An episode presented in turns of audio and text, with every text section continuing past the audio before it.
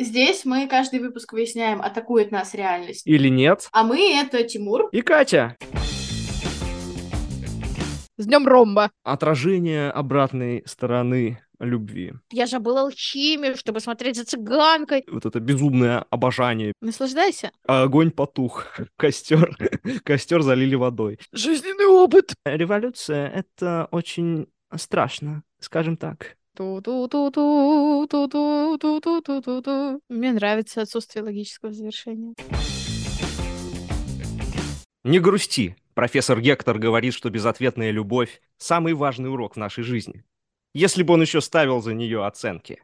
Сегодня мы обсуждаем безответный краш. Сразу предупреждаю, Катрин, дамы и господа, э, намерен быть предельно драматичным, а как тут иначе? Помнится, лет 10 назад я у себя в Инстаграме шутил, сравнивая по уровню боли безответную любовь э, с чудовищными войнами и огромными ценами на Принглс. Сейчас уже не смешно. Но на самом деле индивидуальное переживание действительно ну, не из легких, скажем так. То есть безответная любовь — это, наверное, одно из самых страшных, жутких, нервозных, тяжелых, грустных и безумных феноменов нашей жизни. И как бы что с этим мраком делать? Э, Катрин, с твоего позволения, э, тоже начну с некоторой э, развернутой иллюстрации. Вот. То есть безответный краш похож по своей сути на смирение перед запретными чувствами и несимметричное расставание. Но как бы сейчас не об этом. Ну, запретного в нашем мире как бы все меньше. Э, да, расставание — это вообще отдельная история. А безответный краш — это как фундаментальное явление в нашей культуре, он по-прежнему остается, по-прежнему с нами. И хочется мое вот такое мрачное отношение к переживаниям и последствиям безответного краша проиллюстрировать классикой мировой литературы, а именно историями из романа Виктора Юго «Собор Парижской Богоматери». Это гениальный роман. Тимур решил меня до слез довести, чтобы у меня аргументов не было. Конечно, конечно. Я начинаю сразу с козырей. А, ну, то есть, а, вообще даже гениальные интерпретации этого прекрасного романа дают понимание степени тяжести и в целом беспросветности, безответной любви. А, ну, вспомним, ребята, да, Арию Бель из мюзикла Рикардо Качанты или песню Hellfire из диснеевской версии. Вспомним Мон Эсмеральда в конце мюзикла, господи, вот это, конечно...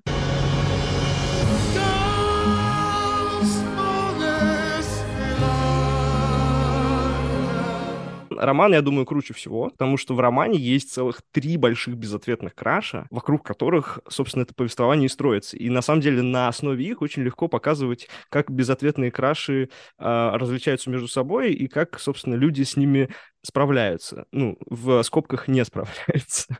Но, опять же, общее, что каждый этот безответный краш заканчивается очень-очень трагично. То есть люди, пытаясь следовать нашептыванию краша, иначе это не назвать, совершают э, отчаянные и в целом безумные поступки. То есть наш священник, дорогой Клод Фроло, обезумев от мыслей об Эсмеральде, забывает свою любовь к алхимии, предает свой сан священника и... Боже, прости, пожалуйста, но забывает свою любовь к алхимии, это прям, конечно, да, потрясающе звучит. Слушай, ну это часть его личности была, реально. А он просто такой, типа, блин, я все, я этим больше заниматься не буду. В 2023-м это просто невероятно аргументный аргумент. Слушай, ну это реально, ну то есть если ты все время этим занимался, если это была твоя главная штука, а ты такой, блин, все, теперь я буду смотреть за цыганкой. Ну это типа, ну это... это У бывало такое? Это другой вообще level.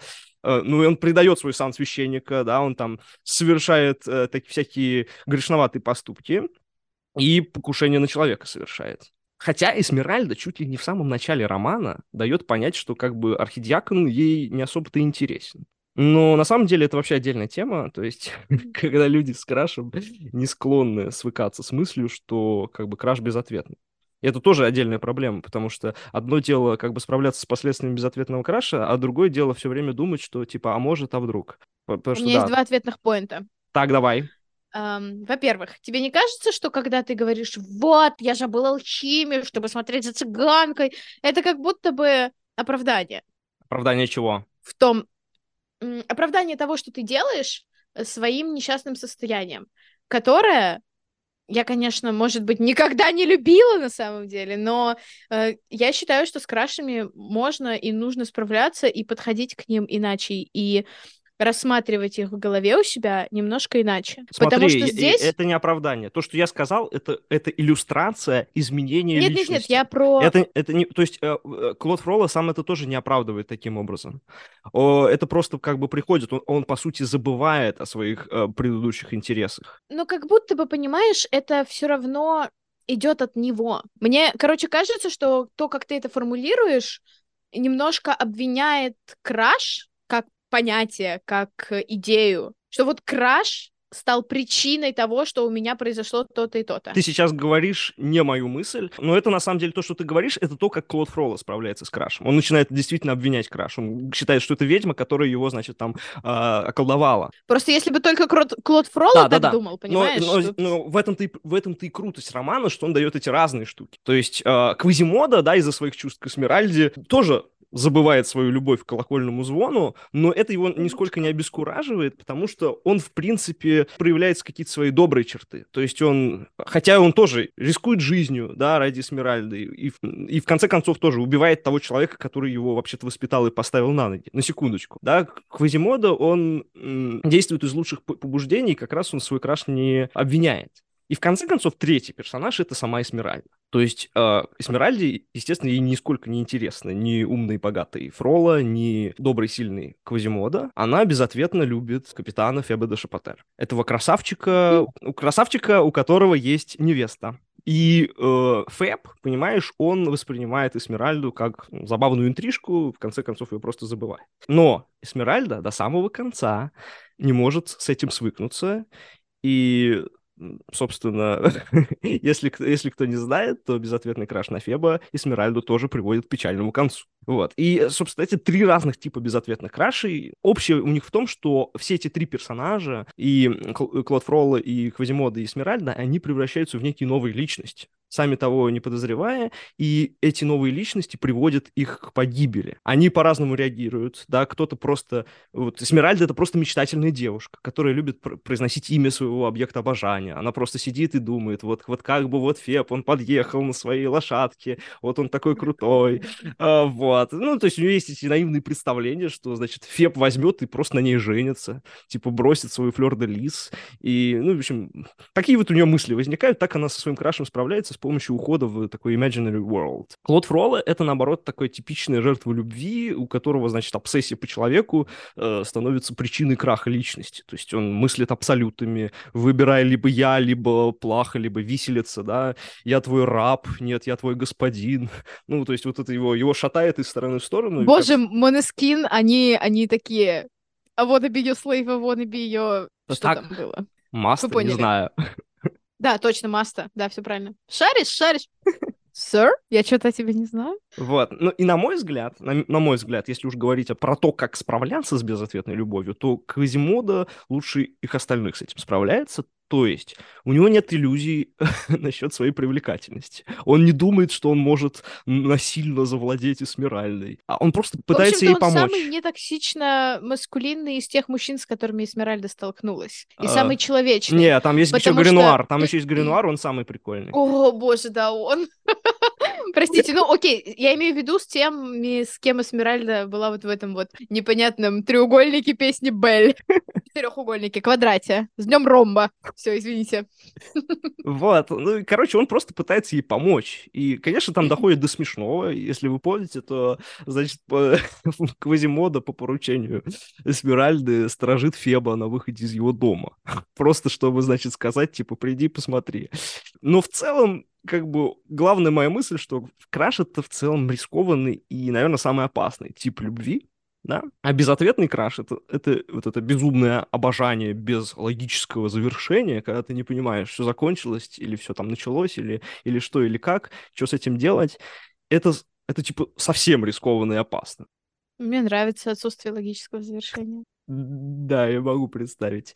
И вот од- однажды это испытав, ну, на мой взгляд, легко начать описывать это. Опять же, чисто субъективно, как бы это описывал Клод Фролло. Знаешь, типа какая-то дьявольщина, а, значит, и разве в том вина моя, что дьявол, созданный Творцом, сильнее, чем я?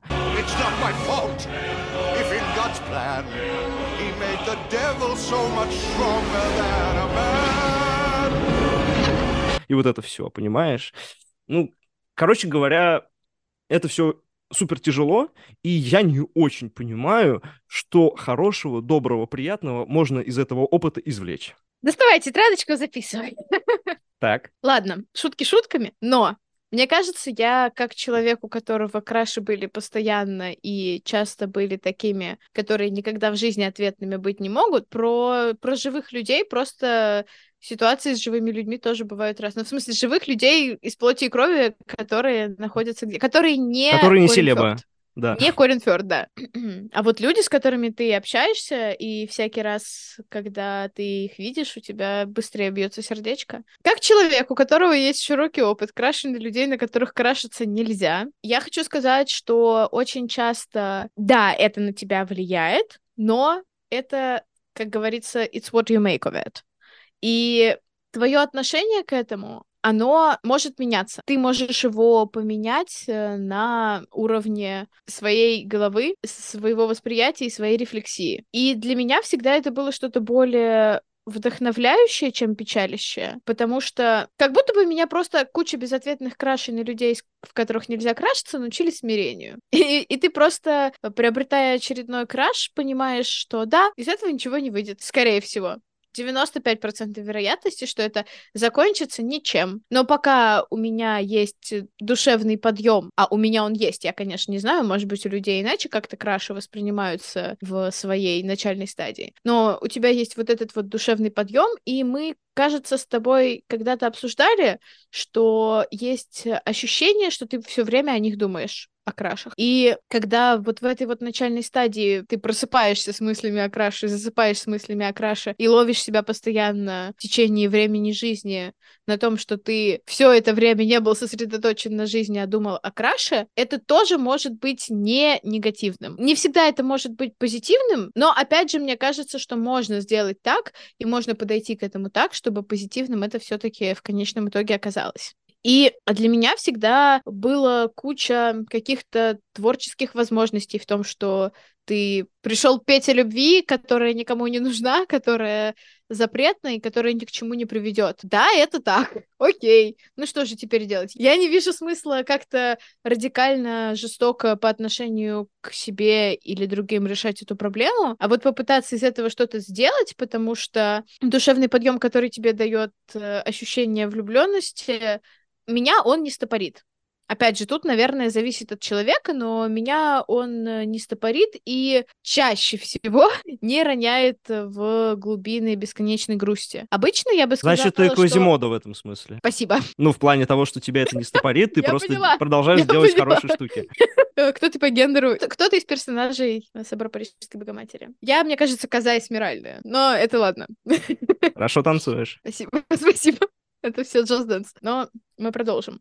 И для меня всегда это был такой вариант, что ты песенки поешь, стихи пишешь, песенки пишешь, тексты какие-то вдохновленные. И в какой-то из э, моментов я себя поймала на том, что мне кажется, что я настолько преисполнилась именно безответностью крашей, что даже если это был краш, который в целом, в принципе, может быть ответным, потому что там нет никакого дисбаланса вот этой вот власти, силы, права, вот этого вот всего, ну, типа, как когда ты крашишься, будучи в школе на учительницу. Такого никого не было никогда. Крайме. Так вот, никогда, конечно. Это так, абстрактный пример, конечно же, он не из жизни совершенно точно. Но, в общем, когда ты крашиваешься в кого-то, с кем ты в целом потенциально мог бы из этого краша что-то сотворить, ты уже его не воспринимаешь как потенциально возможный, как потенциально ответный. И это еще один вот этот вот виток смирения, мне кажется. То есть ты просто живешь э, с ощущением вот этих вот неестественно поднятых дофаминовых гемолаев местного значения, когда ты просто на подъеме, просто потому что они есть, и тебе уже этого достаточно, ты уже очень счастливый. Да, они с тобой не разговаривают, и, возможно, еще как-то обозвали тебя, но... ну ладно, ладно, я утрирую. Обычно не бывает такого, что люди прям сильно злые вообще в целом. И если люди сильно злые, скорее всего, они тебе не сильно нравятся. Но я понимаю, что ты как будто бы тут можешь поспорить. Мне кажется, у нас уже э, было подобное обсуждение о том, что не всегда э, краш, который занимает твои мысли очень э, интенсивно, понравился бы тебе как человек, не будь он именно крашем. Ну да ладно, это, наверное, все-таки Ну, разные могут экстремум. быть штуки, да, разные Да, да. штуки. Это все-таки экстремум. Давайте исходить из того, что это просто хороший человек, с которым просто есть краш, и просто не сложилось ничего, что может произойти в дальнейшем, если этот краш взаимный. Вот так вот скажем. И в какой-то момент мне начало казаться, что все нежные дружбы с людьми, пограничные с крашами, у меня стали проистекать примерно одинаково, и, и как будто я перестала на что-либо надеяться в таких э, случаях. Драматичная есть- музыка. Ага. Она, она перестала Э, на Песня, что-либо надеяться. песня из э, Secret Garden. И как будто бы, если ты изначально подходишь к всем крашам с позиции, что пока хорошо, но это может не закончиться ничем. Ты как-то готовишь себя к тому, что у тебя есть почти, и нет вот этого вот логического завершения, как ты сказал. И почти, оно же очень часто намного прикольнее, чем завершение какое-то логическое. Потому что когда ты только начинаешь э, общаться с людьми, если это такой краш, с которым вы общаетесь, просто не в той стезе, в которой ты хотел бы. Потому что в твоей голове это более романтическая какая-то обстановка, а она не получается. О боже, ладно, я чувствую себя очень заумно. В общем, скорее всего, по крайней мере, у меня так было. Тебе все еще очень приятно быть э, в этой атмосфере радости, дружелюбия и ничего не обещания, скажем так. У тебя нет такого? У меня вообще нет. Ну, то есть, э, скажем так, э- это приятно, но, условно говоря, там всегда есть за это цена. Там всегда, как бы, этот момент проходит, и ты, ты окажешься в каком-то более темном месте. То есть, даже если ты вот как бы так идешь, опять же, по вот волнам вот этого незаконченного действия, то это все равно супер фрустрация, это все равно вот это отсутствие финализации. Понимаешь, какой? Ты, опять же, вот я просто снова процитирую Джокера из э, Dark Knight, да, ты, ты бежишь как пес, и ты не знаешь, зачем ты бежишь. Ты, у тебя нет никакого, никакой особой цели.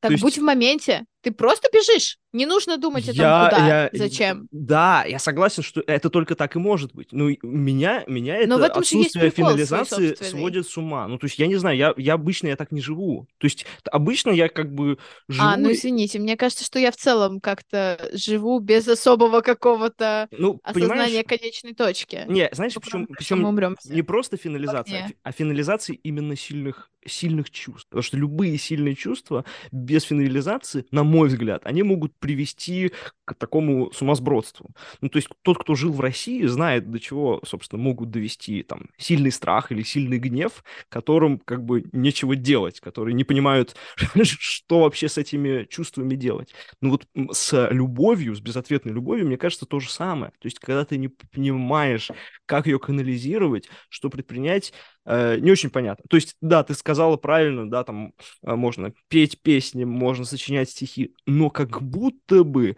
чувства, они настолько гораздо сильнее могут быть всего творчества, что как будто бы этого всего недостаточно. И вот это, наверное, дов- довольно страшное чувство, что ты как бы не знаешь, как вот этот огонь внутри себя, куда его деть. И просто в зависимости от того, какой ты человек изначально, ну, более злой, более добрый или там более мечтательный, менее мечтательный, ты как бы вот этот огонь, который как бы никуда не уходит в своих обычных формах, ты его направляешь на какое-то действие. И вот это действие, оно тебя изменяет. И когда ты уже оказываешься в точке, когда ты изменился, ты смотришь на себя и думаешь, что, черт возьми, произошло. Во-первых, я бы не стала так на это смотреть, потому что это как будто неизбежно негативно. Это раз. Ты так говоришь, что ах, что произошло? Тебя Слушай, что угодно сформирует. слушай, я со- я согла- я краш, согласен. другое. Я согласен, я согласен. Любые, э, любые сломы личности, они происходят под действием каких-то ну, экстраординарных вещей. Это просто один из частных случаев. Но как будто бы э, из-за того, что это очень интенсивная штука, которая, опять же, э, работает довольно рандомно, мне кажется, это атакует в большей степени, чем другие такие экстраординарные вещи. И вот э, в русском языке нету аналога, да, английской фразы moving on, да, но вот отход, Мгм. какое-то возвращение к We don't нормальности. move on Да, да, мы, мы не as a nation. Вот возвращение к нормальности, какое-то вот такое, знаешь, забывание здоровое, это вот, ну, по сути, это то, что требуется. Но, опять же, как, как э, у персонажей Виктора Гюго, не очень понятно, что делать. То есть понятно, что это предполагает принятие того, о чем ты говоришь, что краш безответный, что он таким будет оставаться, что бы ты ни делал. это, это очень сложный шаг его сделать. Просто в моей кажется. голове даже это осознание это что-то созидательное, никогда не деструктивное. Я согласен, что оно может быть созидательным, но как будто бы по умолчанию оно вообще никакое. То есть как будто бы по умолчанию Справедливо, оно, оно, да, оно бесформенное. И вот ты можешь, и, и вот эта мысль, что ты можешь как угодно жертвовать, что угодно, опять же, создавать, какие угодно там песни, серенады, какие-то гимны, оды писать и э, петь, но это типа мир действительность не изменит. И опять же, если уже так с практической точки зрения, то есть, типа, что можно сделать? Типа, попробовать подружиться, то, о чем ты говоришь, да, проводить время. Ну, не знаю, мне кажется, это, это как бы тоже может приводить к каким-то неприятным чувствам, вот, атакующим потенциально, да. А, уехать подальше и забыть — вариант. А, попытаться возненавидеть себя или краш, ну, это нечестно и глупо. И я не уверен, мне кажется, что эти способы не всегда работают и чаще всего не работают. Вот. Ну, то есть из своего опыта, да, опыта человека тоже с безответными крашами, могу сказать, что все, по сути, решало только время и изменившиеся обстоятельства. То есть активные действия ни к чему не приводят. Ну, то есть они приводят, но они приводят, условно говоря, к рефлексии и осознанию своей личности, да. Вот мне Ну- кажется, это все про рефлексию, потому что твои активные действия, они там достаточно ограничены, там в целом небольшой э, спектр выборов. Выбор как спектр.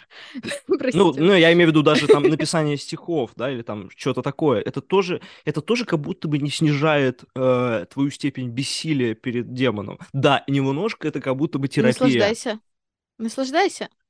Мне кажется, что всегда можно даже вот таким вот... э, Ну, я понял, для тебя трагедия — это э, нас- наслаждение, да? Тебе нравится... Не то чтобы для меня трагедия это наслаждение, но мне кажется, тут подход просто решает, потому что это эмоции и чувства, которые достаточно сильные. И неизбежно они такими какое-то время будут. И если ты не найдешь способа, как э, сделать из этого что-то хорошее, ты, наверное, можешь скатиться во что-то плохое. Но у меня всегда перевешивал позитив, который извлекается из ситуации. У меня в голове всегда вот было что-то из этого милое, доброе, вечное, так сказать. Ну, слушай, позитив можно извлекать, но как будто бы не всегда, как будто бы иногда обстоятельства не- этому не способствуют. Э, То есть, не знаю, ну, то есть, опять же, вот, если возвращаться к иллю- иллюстрации из романа, ну, а кто там извлек какой-то позитив? Да что-то нет. Как бы вот все, все немножечко посуетились, по покрашились и погибли. Ну, типа, я не, я не знаю, ну, то есть, Рождение! Посуетились, покрашились, смерть.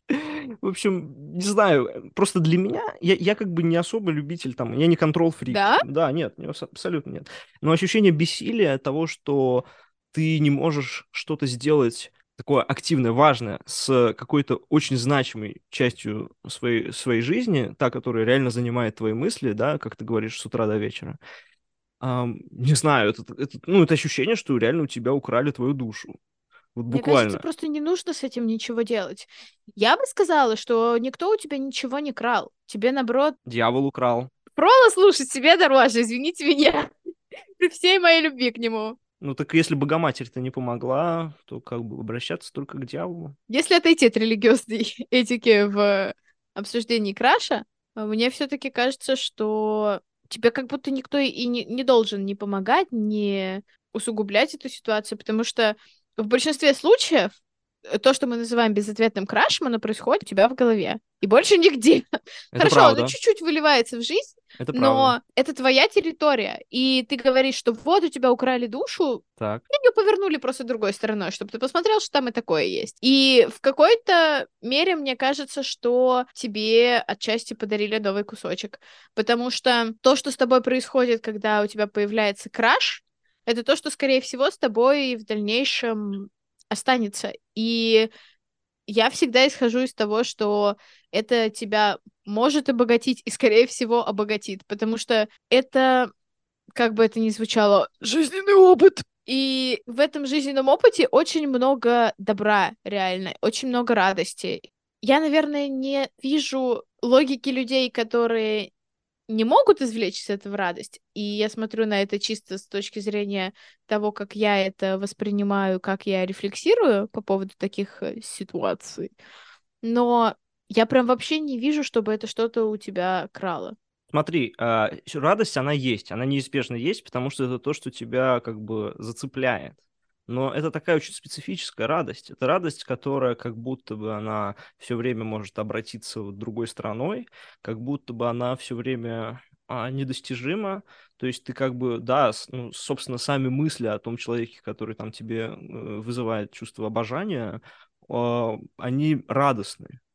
Но это, опять же, это вот как бы такие мысли, которые, ну, они крутятся, вертятся, и, все. Ну, то есть, вот опять же, то есть, я не знаю, не обязательно эмоции должны к чему-то активному приводить, но они хотя бы должны в твоей же собственной голове как-то завершаться, как-то как-то меняться. А когда ты чувствуешь, что они у тебя и в голове не совсем тебе подконтрольны, ну, то это страшно. Ну, то есть вот, ну, я просто, опять же, по моему примеру, ну, мне, мне кажется, в, в школе там пять лет э, нравилась моя одноклассница, да, и что, и что я должен был делать? Ну, то есть э, просто, ну, как бы типичная безответная любовь. Пять лет идут, всю радость, которую ты уже хотел, ты уже извлек, да, ты там придумал все стишки, придумал все песни и все такое. А это все продолжается. Это просто твоя новая рука, понимаешь? Вот, вот тебе дали дополнительную часть тебя. Вот я всегда, если так подумать, я всегда как-то с этим жила, как просто с новой частью, которая есть.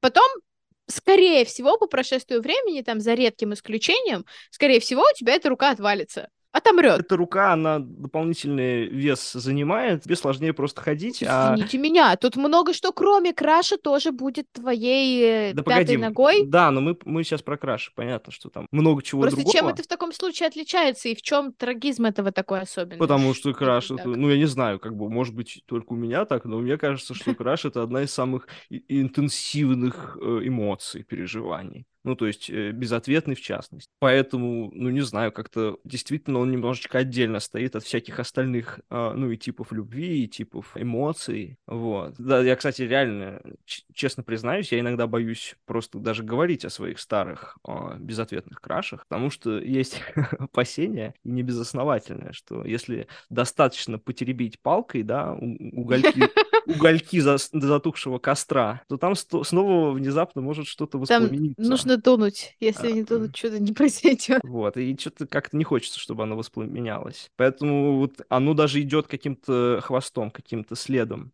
в течение жизни. Ну и, кстати, опять же, возвращаясь к Виктору Юго э, с его замечательным романом, тоже, тоже так любопытно из, э, из нашего года, да, смотреть, учитывая, что Париж ассоциируется, значит, с формулировкой «город любви», а здесь Париж — это какой-то такой мрачный готический город, да, ну, понятно, 15 век, с его вопящими шкалерами, яростными бродягами, которые что-то там атакуют, штурмуют, неприветливой зло- злой толпой. Ну, и мне кажется, в принципе, такое отражение обратной стороны любви.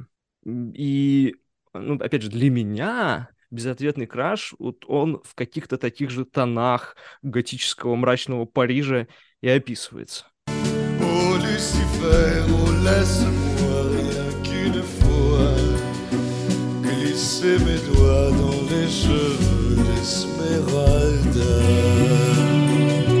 Знаешь, что мне пришло в голову? А, ты же смотрел, читал э, Call Me By Your Name? Да, смотрел. Вот вопрос. Там как бы краш ответный, но временный.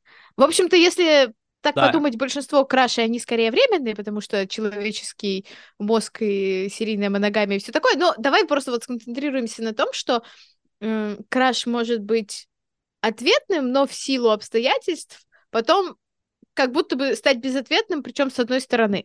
Да, ну это, это, это история Фебы и Эсмеральды. И что в таком случае лучше, добрее, и что хуже, несчастнее и болезненнее, это безответный краш всю дорогу?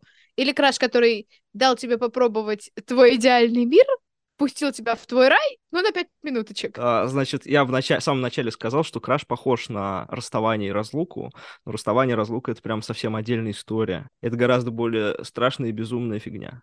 Поэтому в каком-то смысле, конечно, расставание после того, что было ответным крашем или ответной любовью, да, но при этом э, этим в итоге как будто бы не стало, это, да, это гораздо, гораздо безумнее, гораздо страшнее. Просто мне кажется, что когда ты очень долго живешь в условиях безответного краша, то твои эмоции иногда в это время будут более активные и даже не знаю, как бы их описать, но впечатляющие, чем э, кратковременное или долговременное логическое завершение этого краша впоследствии. То есть понятно, что сначала, если, так сказать, произойдет логическое завершение краша, то в первые мгновения это будет э, какое-то абсолютное счастье, скорее всего, то потом это притупляется. А когда краш безответный, это притупляется намного дольше.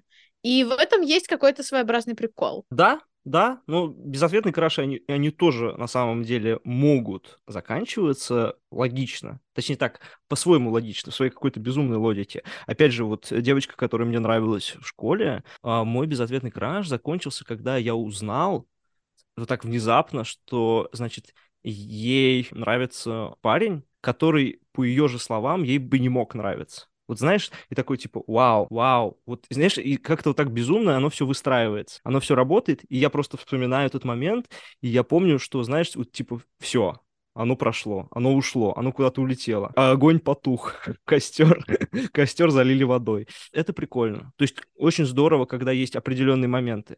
И то, что ты говоришь, ну, опять же, тут сложно сравнивать, потому что это реально разные группы, но многое зависит от времени и от того, что это за человек. Но в общем и целом, я бы не стал слишком много радости приписывать безответному крашу, который чисто безответный. Знаешь, мне кажется, нам нужно будет это обсудить через сколько-нибудь лет, потому что вдруг у тебя появится какой-то experience, где ты скажешь, что да, это был безответный краш, но он был невероятно хорош, прекрасен, так, ты, мне, ты мне желаешь еще безответных крашей? Хватит, пожалуйста. Я не хочу, я не знаю, просто я не хочу меня закончить. Это не как... негативное пожелание. Вот я сейчас думаю, и реально моменты, когда у тебя уже как будто краш, но он безответный, еще или в принципе, это неплохое время, это прикольное ощущение. Я уже стал немножко мысленно, может быть, старым человеком. Мне вообще кажется, что краш это не самое а, хорошее форма любви. Мне кажется, самая хорошая форма любви это вот когда как-то транс-родственники, да, то есть те, которые, типа, мы друзья, друзья, друзья, потом мы, значит, типа, а, поговорили, поговорили, потом мы как будто бы, значит, э, придумали себе любовь, а потом мы такие придумали, что мы теперь, значит, родственники и вообще очень близкие люди. Вот, то есть это как бы такое а, менее, менее травматичное, потому что краш — это революционный способ, а это такой эволюционный способ. А, вот. он! Революция — это очень страшно, скажем так. А как же дух приключений, который должен тебя подталкивать к революции? Романтизировать ее? А, да нет, это прикольно, но опять же, как бы это прикольно, когда это немножко не твоя жизнь. Mm. То есть фанфик Love Hate с одной кроватью в номере отеля я почитаю, да, да, да. Lovers, enemies to lovers. А в жизни я хотел бы жить как-то без этого, пожалуйста. Да, как-то вот, да. Давайте, давайте в другой раз. Безответный краш это интересно. Давайте в другой раз. Это буквально что-то, что мог бы сказать э, безответный краш. Да, или как из того мема с Райаном Гослингом. Как там? Пошел отсюда, это не мое имя, да, или что-то такое. Но как бы то ни было, безответные краши не остаются без последствий. А нам остается только чувствовать, как мир нас атакует. Или нет. Нет.